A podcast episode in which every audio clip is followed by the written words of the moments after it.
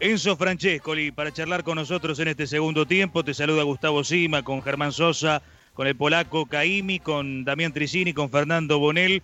Muchas gracias por recibirnos. Enzo, ¿cómo te va? ¿Qué tal? Buenas tardes. Un gusto. Saludos para todos. Bueno, muy buenas tardes para vos. ¿Cómo la estás sobrellevando? Lo que le preguntamos a cada uno de los invitados en este momento de tanta incertidumbre, de angustia para algunos, de reflexión para otros. ¿Cómo lo vivís, Enzo? Sí, bueno, creo que como, como todos, ¿no? Se ha hecho, se ha hecho todo muy largo y bueno, la verdad que no es fácil, pero es un momento complejo este y bueno, hay que, hay que cuidarse y, y seguir con, con la cuarentena, lamentablemente. ¿Y cómo se trabaja en el club con esta expectativa? ¿Hay movimientos? ¿El hecho de que se haya activado en Europa eh, provoca que, tenga que, estar conectado y estar atento a lo que pueda llegar a suceder? Sí, atento sí, pero no, no ha sucedido nada, nada importante. Bueno, ya de público conocimiento, salvo lo de Nacho, que no renovó el contrato.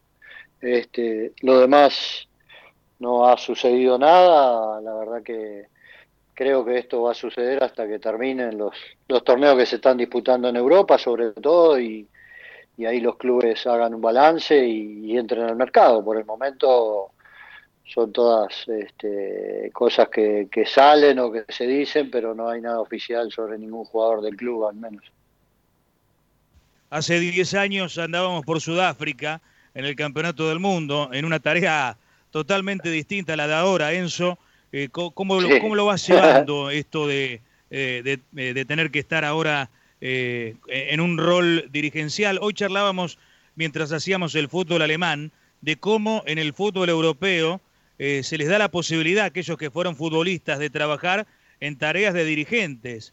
Y, son muchos. Realmente si uno se enfoca, por ejemplo, en Alemania, Beckenbauer, Rummenigge, ocurre también en, en otros países. Y, acá no tanto, acá se lo mira medio de reojo y, vos estás cumpliendo la función de muy buena manera, has elegido a Gallardo, has llevado a River a, estar eh, otra vez en lo más alto de, la vista de, aquellos que, observan el mundo futbolístico.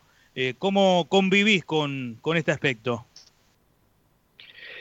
Bien, bien, muy bien, de la mejor manera, ya que era lo que lo que quería hacer, poder contribuir en el club de, de alguna manera, no, si bien este, no soy dirigente, sino soy contratado como, como manager, secretario deportivo, director deportivo, bueno, tiene este pero esa es la idea y es lo que la verdad quería hacer cuando hace muchos años nos juntó un amigo común con Rodolfo y, él tenía interés de charlar de esto y, y, de que de que hubiera un lugar de esta significancia en el club, bueno, yo ahí eh, lo hablé con él y hablamos, tuvimos muchas reuniones en las cuales hablamos mucho de lo que yo pensaba y lo que él pensaba del, lugar. Y la verdad que es muy cómodo porque no solo me han dado siempre el lugar, eh, no solo él, sino todos los directivos en River, sino también después este, he estado siempre en un lugar eh, cómodo para mí, primero con con Ramón Díaz, el cual yo ya conocía desde hace tiempo y había sido jugador de él, y después cuando vino Marcelo, que no solo habíamos sido compañeros, sino que eh, nos conocíamos mucho y, es todo más fácil, ¿no? Cuando uno conoce bastante las personas se hace todo más, más fácil. Enzo, em, Germán Sosa te saluda. Eh, es una linda charla porque por ahí este, se da la posibilidad de, por tu laburo de la actualidad, charlar sobre algunos temas actuales y también, ¿por qué no?, de lo que ha sido tu recorrido como futbolista. Pero primeramente quiero, quiero consultarte por lo siguiente. Vos decías no soy dirigente, y está claro, estás contratado por River para cumplir una función eh, que, que, bien has cumplido hasta ahora, por cierto. Eh, has sido futbolista y tenés una experiencia muy, muy importante, incluso en otras latitudes, no solamente acá. Y, por otro lado, no fuiste entrenador porque no te dio la gana, porque seguramente si te hubiera dado la gana o te hubiera picado el bichito en ese terreno, lo hubiera sido. Eh, y hoy, en este rol tan particular, que es una especie de, intermedio, te quiero preguntar por tu opinión respecto de esta actualidad del fútbol argentino, si, si te parece bien ir hacia los, los 30 equipos, por ahí, volver a una experiencia que ya vivimos. Eh, a mí me parece horrible, pero cada uno tiene su opinión y es respetable la de todos. Eh, si tenés alguna opinión formada o si directamente no, no te interesa mucho la cuestión, porque tu rol dirigencial pasa por otro lado, pero me parece que eso es una opinión de, mucho peso y de mucho valor para escuchar. No, sí, no, no, no estoy de acuerdo de qué sucedió y bueno, después se fueron bajando y ahora como volver a lo mismo es este en su momento lo había dicho que no no me parecía bueno este lo mismo que el tema de los descensos. Yo creo que eso pierde pierde mucha motivación en el campeonato y, bueno, eh, no es fácil, creo que vamos a entrar en un momento también difícil, eh, por lo que he visto hay va a haber un montón de jugadores libres, este el fútbol como parte de nuestra sociedad y en el mundo entero creo que va eh, no diría entrar en una crisis, pero sí este también ser parte de, lo que ha pasado, ¿no? Y, todo se va se va a hacer mucho más difícil, pero no, no, no estoy de acuerdo. La verdad que este, me parece que estábamos encaminados en tratar de, de solucionar eso y bueno, ahora se vuelve atrás. No quiero, no quiero ser parte de la discusión, sino solo dar mi opinión, que no, no estoy de acuerdo. Está, está muy bien y es muy valioso. Eh, ¿Habría que empezar a hacer algo para ir volviendo de a poquito? Enzo, bueno, ya no sé si habló, habló en nombre de él, no habló en nombre de River, queda claro, Marcelo Gallardo. Eh, puedo mostrarme de acuerdo en el 95% de las cosas que dijo eh, Gallardo con, aquella declaración. Eh, ¿Compartís algunas cosas, otras no tanto? No sé qué, qué te parece si estamos medio quietos, si tendríamos que empezar a mover algo producto de lo que significa el fútbol, ¿no? Para, para muchas familias, sobre todo, no solamente para lo de los jugadores. Sí, sí, estoy de acuerdo también en, lo que ha dicho y, creo que es así, creo que debemos, aunque no se pueda jugar por obvias razones, y una cosa es jugar y otra cosa es, entrenar y, generar protocolos y generar discusión para esos protocolos, porque no todos los equipos van a estar en la misma condición de, de poder tener los mismos protocolos o de poder ser eh, facilitarle la tarea de, de hacer esos protocolos. Entonces yo creo que desde el, desde el diálogo y la discusión habría que ir buscando la manera de cuando obviamente la gente que entiende, como los infectólogos, puedan puedan dejar de entrenar, obviamente con protocolos. O lo que lo que dijo Marcelo me parece que fue muy claro. Después muchos entraron en el tema de que en un momento él, como todo River, no quiso jugar aquel partido y eso, pero bueno, era un partido, era un campeonato y, y no es lo que lo que pretendió decir Marcelo creo que fue empezar a, entrenar obviamente con protocolos y tener la distancia social que, que los médicos ya creo que nos, han explicado un montón de veces pero eh, yo creo que hay que empezar a, mover obviamente repito hoy no es el momento por, por las circunstancias que vivimos pero creo que que sí estar preparados para cuando cuando la gente que entiende lo permita, poder hacerlo rápidamente. Entonces creo que, que la manera de, de, hacerlo es tratar de, estar lo mejor preparado, porque si no, nos va a llevar un tiempo prepararnos entre no solo los equipos de primera, aquellos que estén mejor o con la posibilidad de hacerlo, y los que no, los que tienen muchas canchas, los que no tienen canchas, los que tienen la posibilidad de que sus jugadores eh, se puedan transportar por sí solos, los que tendrán que que hacer, o sea, hay un montón de, cosas para, para, preparar y creo que, no, no, se está haciendo, o al menos eso es lo que entiendo, entonces creo que lo importante sería estar, estar lo más preparado posible para cuando esto suceda y no perder tiempo.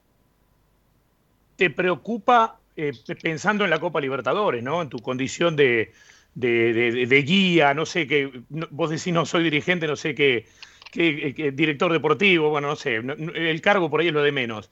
Eh, te, preocupa por, el tema Copa Libertadores, digo, ¿no? Los brasileños ya están rodando más allá de alguna, de alguna dificultad bastante más importante que nosotros con este tema de la pandemia. Eh, Paraguay se va a poner en marcha a mitad de julio. ¿Te preocupa que, en la Copa Libertadores los equipos argentinos, y en tu caso River puntualmente, ¿no? pierdan terreno con respecto a los otros con esto de la preparación más más anticipada que están teniendo? Sí, sí, eh, es obvio que preocupa, pero bueno, hay que... Nosotros estamos en la Argentina dentro de un contexto y, obviamente debemos acatar lo que está pasando. El tema es que no hay duda que preocupa porque seguramente dependerá un poco de Conmebol, pero seguramente este, cuando se inicie no van a estar todos los equipos con la, con la misma preparación, pero bueno, es algo, si me preocupa, sí, obviamente que preocupa, esperemos que, por eso digo, yo creo que hay que ganarle al, tiempo en la medida de lo posible, sin, sin generar esta, esta, esta histeria que parece que si haces algo eh, no se puede, sino que creo que lo que hay que buscar es la manera de poder hacerlo cuidándonos todos, y eso estaría bueno porque nos permitiría no solo por un tema eh, meramente deportivo, sino por un tema también de, los jugadores profesionales. ¿no? Sí, es, verdad que el problema va a estar, la solución no va a estar y no podemos estar quietos tanto tiempo, entonces la conclusión desde el sentido común es que algo hay que hacer para convivir con el problema. Está claro, pero tenés razón, aquello que dijo Gallardo sonó a partir de la conducta de, Gallardo y los jugadores y de River, por, por decir algo eh, que en aquel momento no quiso jugar con Atlético Tucumán, sonó fuerte que lo diga él justo también, Enzo. Esta es la realidad porque eh, hoy tenemos un escenario peor que aquel, si se quiere, aunque en aquel había mucha menos información también, eso es verdad. Pero eh, a veces, esa es, lo dije al aire y a, vos ni te interesa, pero me refiero a que me parece honesto decirlo ahora que estás vos al aire. Esa es la parte que que a mí de Gallardo no me gusta, cuando utiliza la enorme espalda que tiene, que incluso lo ha hecho con los propios dirigentes de River, sabiendo que todos van a estar de su lado para poder este, emitir alguna opinión en la que va a tener amplio favoritismo desde ya. Pero bueno, ese es un tema, una opinión mía que no te voy a meter en ese lío. No, no, no, creo, no creo que lo, no creo que lo haya, que lo haga, lo conozco, no creo que lo haga de ese lugar del poder mediático que hoy pueda tener, sino dio la expresión de lo que él pensaba que habría que hacer. Este, y las situaciones son distintas, digamos, en el tiempo, no solo en cuestión de que aquello fue muchos meses atrás, sino que era diferente, aquello era en un partido donde no, no teníamos ningún tipo de protocolo, no sabíamos si la máscara servía, si estar a distancia, si esto, y jugar un partido. Lo otro es, como pasa hoy, poder entrenar con ya sabiendo algunas cosas protocolares y teniendo en cuenta que teniendo distancia y teniendo eh, el lógico cuidado, los jugadores puedan empezar a, mover su físico en lugares un poco más adecuados a lo que lo están haciendo hoy, que son en, sus propios departamentos o casas. Entonces, digo, hay que también enfocarse en el, en el momento, ¿no? El momento es completamente diferente, bien como decís, en aquel momento era toda incertidumbre y creo que cuando hay mucha incertidumbre a veces conviene tomar una decisión rápida y, más allá de que pueda ser compartido o no, y cuando ya se tienen ya algunas cosas como hay hoy, protocolos y saber de qué manera podemos hacer las cosas, bueno, creo que ahí este, se puede generar las cosas con mucho cuidado. Mm, Dani. Ahora sí, me sumo, lo saludo a Enzo, un placer charlar con él. Eh, a propósito de, esta cuestión que en otros países del continente con similar o característica en cuanto al momento de la pandemia, ¿no? Muchos casos y todos, todos organizaron su protocolo y te lo mencionó Germán, la mayoría está entrenando y previendo la vuelta a, los campeonatos. Eh, además, en aquellos países, por ejemplo en Chile, que en Santiago no se pudo porque estaban en cuarentena, autorizaron al resto de los equipos del país que estaban en, una fase mejor, ¿no? Sin contagiados o, sin tantos problemas. En, Argentina, el 90% de las provincias, censo, no cuentan con ese problema y los futbolistas profesionales de esos clubes eh, no, le tienen, no tienen permitido entrenar ni siquiera con protocolos en el club, ¿no? Tienen que salir al parque, a la calle. Eh, ¿Estás de acuerdo con que debería diferenciarse eso y permitírselo? ¿O vos sos de los que tiene el pensamiento de que la AFA trata de equipararlos para que no haya ventaja el día que estén eh, listos para competir? No, me parece que no, no, no, no es ninguna ventaja y me parece bien si, si en algún lugar lo pueden hacer, que lo puedan hacer. Digo, es un tema que va más allá de, desde mi lugar, va más allá de lo deportivo, ¿no? Si después, si bien después cuando uno pierde, o gana, las sensaciones son diferentes, pero este, me parece que nadie, eh, nadie en esta situación está buscando una ventaja deportiva, sino está buscando la manera más rápida de, volver de una situación la cual nunca, nunca había sucedido y, los jugadores obviamente sufren, sus cuerpos sufren y esto es obvio que se sabe. Entonces, eh, creo que, que no, no, no, no, no veo por qué en otros lugares si se puede no puedan entrenar y, bueno, el día que, se pueda en todos lados, ahí será cuestión de tiempo de poder buscar la mejor solución para que trate de ser lo más equitativo posible, se pudiera decir, pero no, eh, no, no, yo no tendría, no tendría problema, estoy de acuerdo que si en algún lugar pueden entrenar, que puedan entrenar porque es salud y ya que con todos los problemas que hay, buscar la mejora para la salud también es importante. Y otra cortita referida a, bueno, vos hacías mención en la primera respuesta, Enzo, a la, dificultad, hay que esperar el final de los campeonatos en Europa. River tiene varios jugadores en la órbita de clubes europeos, sea oficial o extraoficial, la búsqueda de ellos, Martínez Cuarta, Montiel, Borré, varios jugadores muy bien cotizados por, su futuro y por su presente. Ya se fue Coco, que no renovó el contrato. Eh, ¿Cuánto eh, crees o han hablado con Donofri, con Marcelo Gallardo, que sería el límite para dejar ir como para no desarmar demasiado el equipo, contemplando todo el contexto que, no les va a permitir a ustedes también hacer grandes erogaciones si es que venden. No, bueno, no.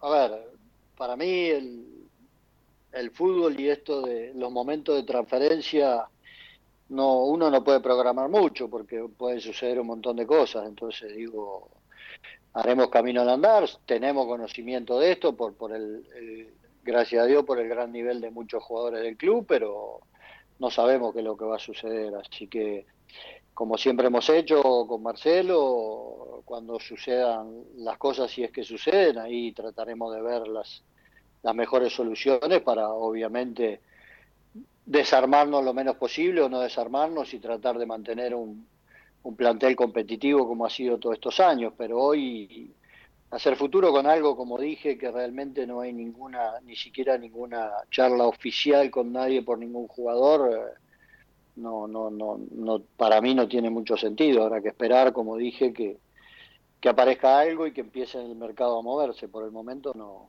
no sé, no hay nada. Con Enzo Francesco le estamos charlando en el segundo tiempo. Eh, y ahora queríamos, Enzo, un poco recordar aquellos eh, tiempos en los cuales la, la, rompías con la camiseta de River, con el paso eh, por el fútbol europeo, eh, también tan destacado. Pero ¿qué recordás de, de aquel Enzo que cruzó el charco, que vino de Montevideo Wanderers e ingresó por primera vez a River? ¿Tenés esa imagen latente? ¿Tenés también tu primer partido con la camiseta de River? ¿Tenés el recuerdo como si fuese hoy?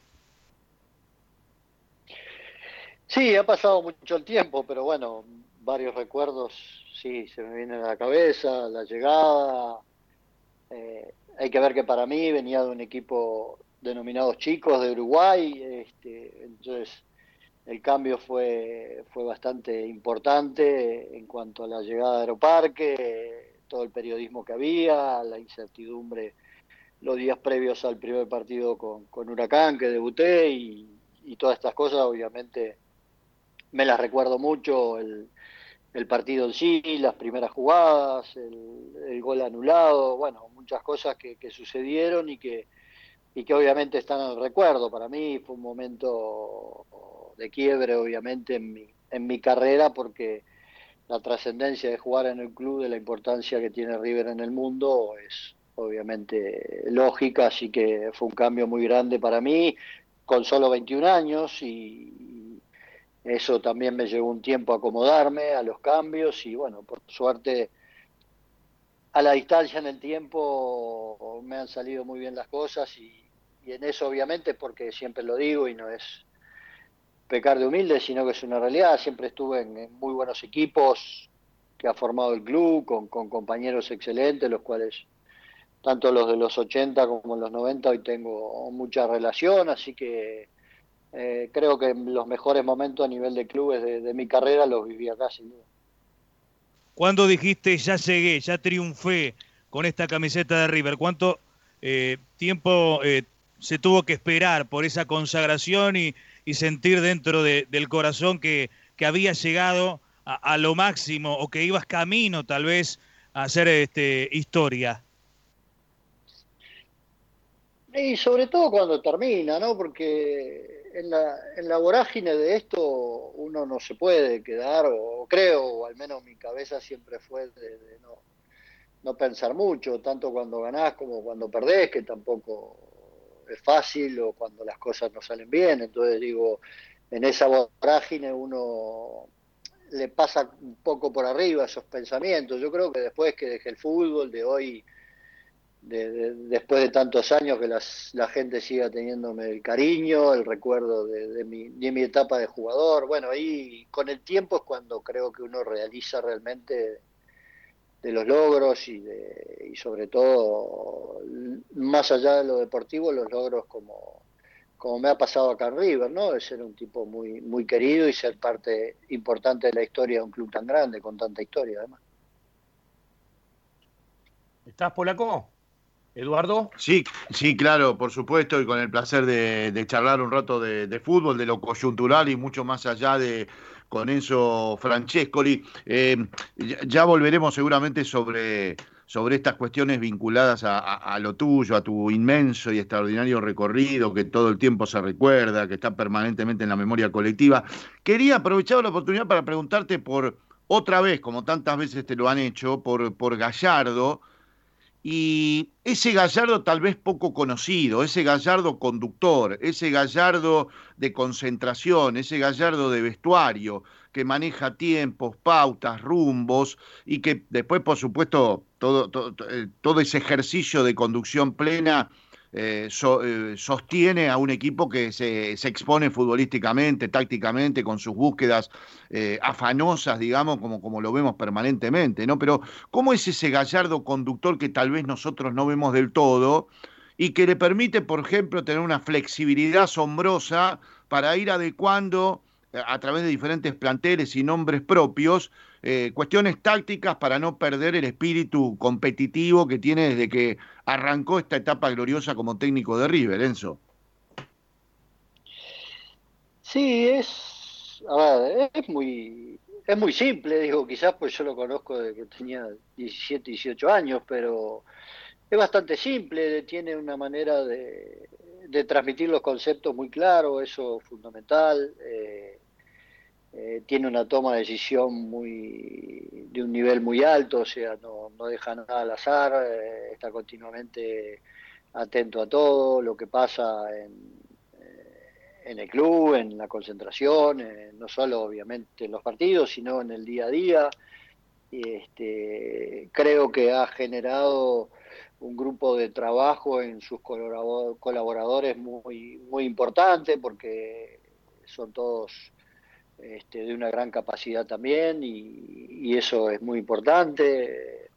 Tiene muchas virtudes, pero creo que la mayor en un lugar como en el que él ocupa como técnico, este, la, el, transmitir los conceptos y la toma de decisiones creo que, son puntos muy altos en su personalidad. Claro, vos, vos, bueno, has tenido tantos entrenadores, has conocido, conoces el paño del fútbol europeo, del mayor relieve internacional, y cuál es el, ese carácter distintivo que puede tener Gallardo, pensando, por ejemplo, en un Gallardo este, yendo a Europa, dirigiendo la selección argentina, o no, con tantas posibilidades que se le pueden abrir una vez que cierre esta etapa emblemática en River, ¿no? Sí, sin duda, tiene todo un toda una carrera por delante, ¿no? Creo que eso, y es un, es un chico que también tiene eso, ¿no? Va en búsqueda de la, de la excelencia y, eso está bueno, es joven, está siempre tratando de, de buscar este, cómo mejorar y cómo mejorar sus conceptos y, está bueno, creo que eso es, es un es un técnico de un, de un nivel muy alto. ¿Los vuelve loco? Eh, digamos, a los dirigentes, a ustedes que están en un rol jerárquico, digamos, con esto de estar en todo, eh, es exigente también para con ustedes mismos de manera permanente, desde, a ver, cuestiones que tengan que ver con infraestructura, logística, hasta cuestiones estrictamente futbolísticas, técnicas. No, no, no, creo que no, nos fuimos acomodando, ¿no? Hoy ya después de tantos años nos fuimos acomodando, el club tiene un, este, hay gerentes deportivos, hay un montón de gente que colabora en, todo el movimiento de un equipo del nivel de River, entonces digo, en ese sentido se ha ido todo acomodando y, hoy te diría que funciona todo de la mejor manera, pero no, nunca, la verdad que las, las, charlas siempre han sido muy... Eh, nunca hemos tenido un problema, digamos, siempre podemos discutir, pero siempre hemos tenido entre todos un gran diálogo y creo que eso es lo que ha hecho que, que, todos estos años siga, siga siendo todo igual, ¿no? Y eso está, está bueno. Enzo, en tu, en, tu trayectoria tenés una increíble cantidad de goles, todos te hablan del de chilena contra los polacos en Mar del Plata, pero si vos tuvieras que elegir eh, Tremendo, ¿eh? dos o tres goles, pero no es el de Polonia, sacamos aquellos cuáles son aquellos que te quedaron como con los mejores. No sé, yo te puedo ayudar. En la segunda etapa, el gol a Talleres, sobre la hora, mm, no sé. Eh, ¿Qué goles de Francescoli eh, tiene el Enzo en su cabeza y recuerda por encima tal vez del, del chilena ese de frente a los polacos? Sí, el de chilena a los polacos, a los polacos, perdón, fue fue por la espectacularidad ¿no? que tuvo, porque es una jugada bastante rara eh, en el contexto de, cualquier partido, pero este, sí, la verdad que el de Talleres siempre lo nombro también cuando me preguntan, porque por, por, por lo que se dio en ese partido, cómo se dio, ya estaba pasada la hora un montón de tiempo, había habido, este, estábamos en los descuentos, había habido creo como 8 o 10 minutos de descuento, era un momento bastante neurálgico del campeonato porque estábamos ahí mano a mano con San Lorenzo, entonces era previo a ir al, a, jugar a la cancha de, Boca, entonces digo, había muchas cosas que, que, era que era un partido crucial. Este, después, qué sé yo, me viene a la cabeza ahora un gol con Rosario Central en, en Arroyito que me da Estrada fuera del área y, y le pego haciendo una curva toda por, por atrás del arquero. Eh, no sé, qué sé yo, me vienen algunos otros eh, de los 80 también, con Argentino Junior, una jugada por, por la izquierda que yo corto hacia adentro y tiro al segundo palo y pega en el palo y entra. Eh, sí, tengo, tengo muy lindos recuerdos de, de goles que, que, son aquellos que uno imagina, ¿no? Cuando lo está haciendo, y bueno, a veces se da, a veces, viste, pegan el palo, a veces uno lo agarra mal y se va al diablo, pero, pero bueno, la, son aquellos que, que, cuando uno tiene la intención de hacerlo y sale todo bien, son esos que quedan en la memoria, ¿no? Y, y algunos, algunos ni los hemos visto, los de, los de Francia, eh, porque, bueno, ahí nació la admiración de Zidane por vos, Enzo, y que de hecho le puso Enzo a su hijo, contado por él mismo. No sé si por ahí seguís hablando con Zidane o no, si, si quedó en aquello y, punto, pero eh, algunos goles seguramente ni los vimos acá en, el fútbol de Francia de aquellos años. Sí, sí, cada tanto me, me mensajeo, este, bueno, yo después hace algunos años hice durante dos años seguidos un reality con él, con chicos de, todo el mundo en, Madrid y, compartimos un montón de cosas en ese momento y hoy me mensajeo, a veces con más asiduidad, otra con menos. Él está bastante ocupado en su tema, así que, este, pero sí, tenemos una, una relación de, de respeto y admiración mutua, porque como yo le dije a él, superó al, al que según él era su maestro, pero este eh, tengo la mejor, sí. En Europa, la verdad que sí. Eh, en Francia es lo que menos, sobre todo en, en, Racing de París, lo que menos se recuerda, porque en aquel momento no hay la difusión que hay hoy mediática o las redes sociales y todo eso, entonces se recuerda un poco menos. Ya Marsella, que era un equipo de, de mayor envergadura, donde jugamos Champion y todo, va, lo que hoy se llama Champion, este, fue más importante y después Cagliari Torino, si ven, Cagliari era un, equipo también de la isla, de los denominados chicos. Este, el fútbol en Italia en los 90 era el fútbol más importante en el mundo y a nivel de clubes y, eso también es más conocido. Pero sí, tengo un gran recuerdo, la verdad que en Europa no solo tengo un recuerdo de los lugares que estuve, sino creo que crecí mucho también como, como ser humano y, y eso también es bueno y conocí culturas muy, muy buenas, muy importantes. Una, una pregunta muy de mi compañero Eduardo Caimi, pero ¿podrías nombrar tres o cuatro tremendos jugadores que a vos te deslumbraron contra los cuales jugaste o, o que tuviste de compañero, como prefieras, pero a lo largo de toda tu carrera, ¿o es muy difícil hacer una elección de ese tipo? No, no, es mejor ir con los que, los que para mí en, mi época cuando jugué y pude jugar contra ellos fueron de, de los mejores, este, y cuento eso, cuento aquellos que jugaron porque después hoy hay muchos y antes hubo muchos también, así que teniendo en cuenta mi, mi, mi, generación, por decir de alguna manera, obviamente Diego, este, después este, Zico y Platini, por ejemplo, para mí fueron jugadores de un talento ah. enorme también. Mirá, qué, qué ¿no? Mamita. ¿Y, ¿Y, alguno te sacudió feo? ¿Recordás alguna, alguna algún maltrato alguna explícito en un partido? No.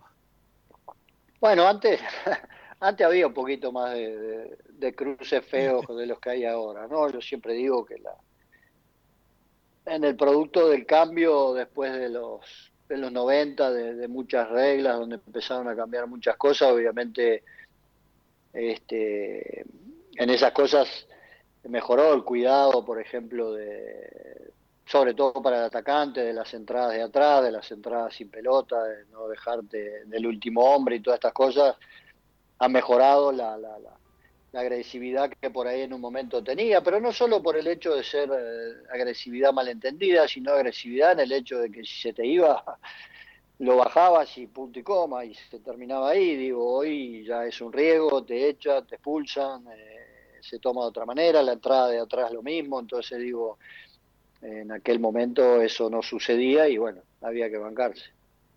Pero adentro de la cancha, eh, sos eras, porque ya no, no jugás, y bueno, hoy por ahí en algún picado, si te prendés, capaz que vuelve a, aparecer esa personalidad, pero digo, adentro de la cancha un tipo tranquilo, ¿también? ¿O se te escapaba alguna puteada para alguno que te... Este, digo, porque uno tiene la imagen de Francesco, le dice, le pegaron, se da vuelta, te mira y te dice, bueno, sí, pega media vuelta y desaparece qué sé yo, nada, que, es peor que es peor la ignorancia a veces que, que, cualquier este, enojo producto de, algún choque en el fútbol. Uno tiene esa imagen de vos para afuera, pero por ahí adentro de la cancha eras otra cosa, en, la intimidad del partido, digo. No, no, bueno, creo que tampoco, no soy ningún santo, digo, he tenido problemas como tiene todo el mundo, o, momentos de enojo como tiene todo el mundo, y, a veces justificado, a veces injustificado. Yo trataba de, ser lo más, lo más equitativo posible en el hecho de que a veces uno recibe un golpe porque es inevitable y a veces recibe un, un golpe de los evitables que, que no está bueno, pero y a veces me habré equivocado también, no, no era ningún santo en la cancha, trataba de cuidar mi, mi físico, trataba de, de ganar en la lucha como fuera y, y obviamente también he sido expulsado, he pegado y, bueno, es parte del juego, pero pero siempre fui de, eso sí de poco de poco hablar, nunca nunca me caractericé por ser un tipo de hablar mucho dentro de la cancha y este eso sí, eso lo, lo reconozco. Muy bien.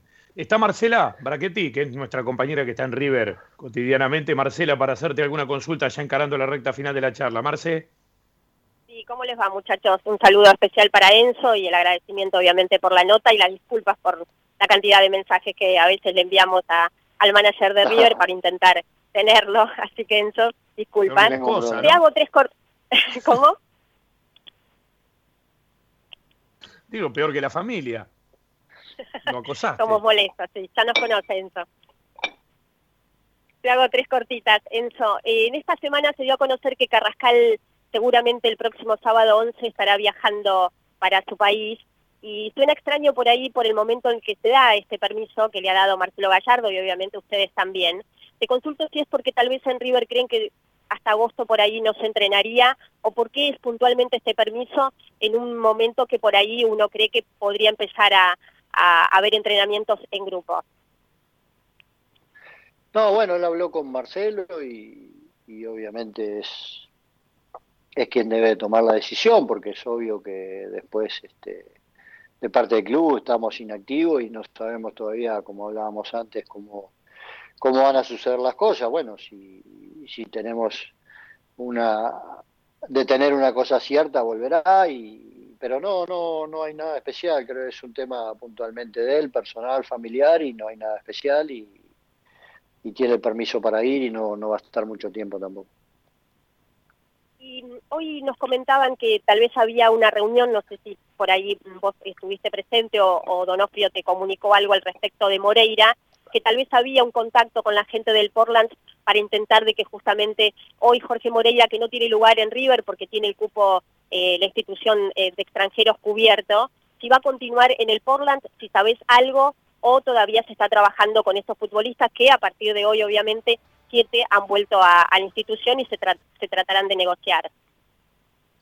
Sí, no, estamos viendo no solo con él, sino con el resto, con sus representantes, la posibilidad de que este, de ver cuál es el futuro de ellos. Obviamente esto no, no es fácil en las circunstancias en que nos encontramos, así que llevará un poco de tiempo y lo de Jorge obviamente hoy es un poco una incógnita también para el club porque hoy no tenemos cupo y debemos de ver, también tenemos algún jugador que ya está en, con los papeles de nacionalización, pero bueno, con esto de la de la feria judicial o de, la licencia judicial no se puede hacer nada. Así que eh, la verdad que a veces este, es difícil, por eso yo tampoco quiero hacer mucha nota y seguramente esto tenga que ver con tu con es lo que hablábamos antes de las insistencias porque muchas veces no, no hay mucho para decir no porque realmente estamos en una situación compleja sé que es bueno que ustedes puedan informar pero no hay mucho para decir porque en realidad de que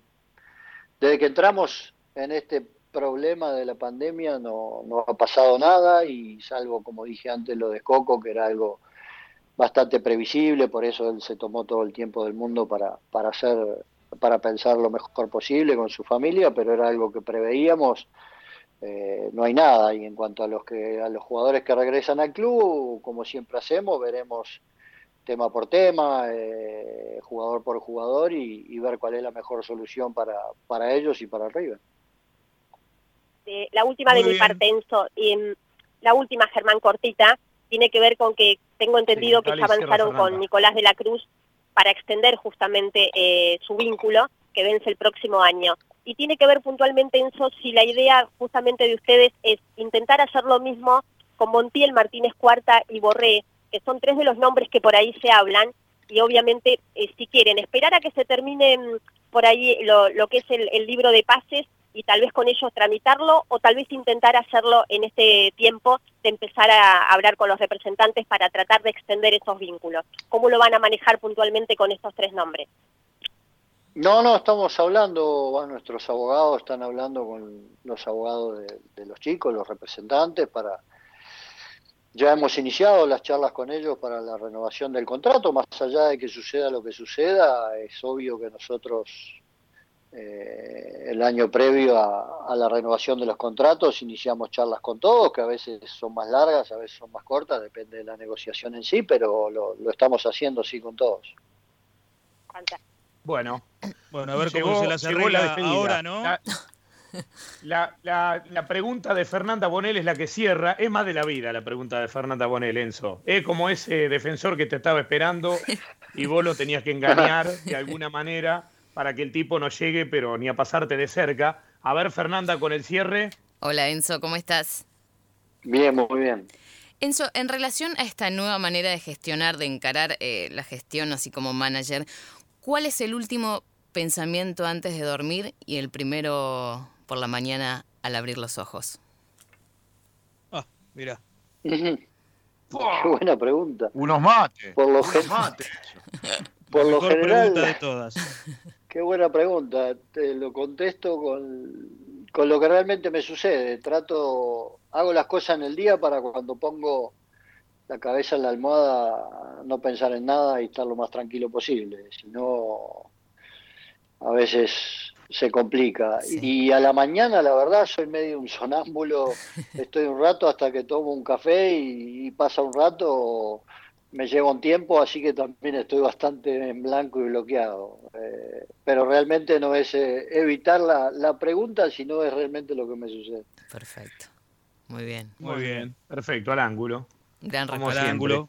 Eh, bueno, contra Ferro, eh, en el último minuto de tiro libre. Eh, en Francescoli la, la volvió a, clavar, a definir, como lo hacía en esos momentos. Bueno, muchas gracias, Enzo, realmente por la charlita. Sí, sí, Gustavo, dale. Sí, y, bueno, sabemos que no, no, insistimos tanto, pero lo hemos logrado en este caso y, y bueno, eh, valió la pena la espera. Enzo siempre es bueno escuchar a aquellos que, han dejado su huella indeleble en la historia del fútbol argentino. Contaste absolutamente eh, todo sobre la actualidad también y te lo queremos agradecer sobremanera. Hace 10 años estabas pintando ¿no? la habitación del hotel en Sudáfrica y hoy te tomaste el tiempo para, para charlar con nosotros, ¿no? Es verdad, es verdad, cómo pasa el tiempo.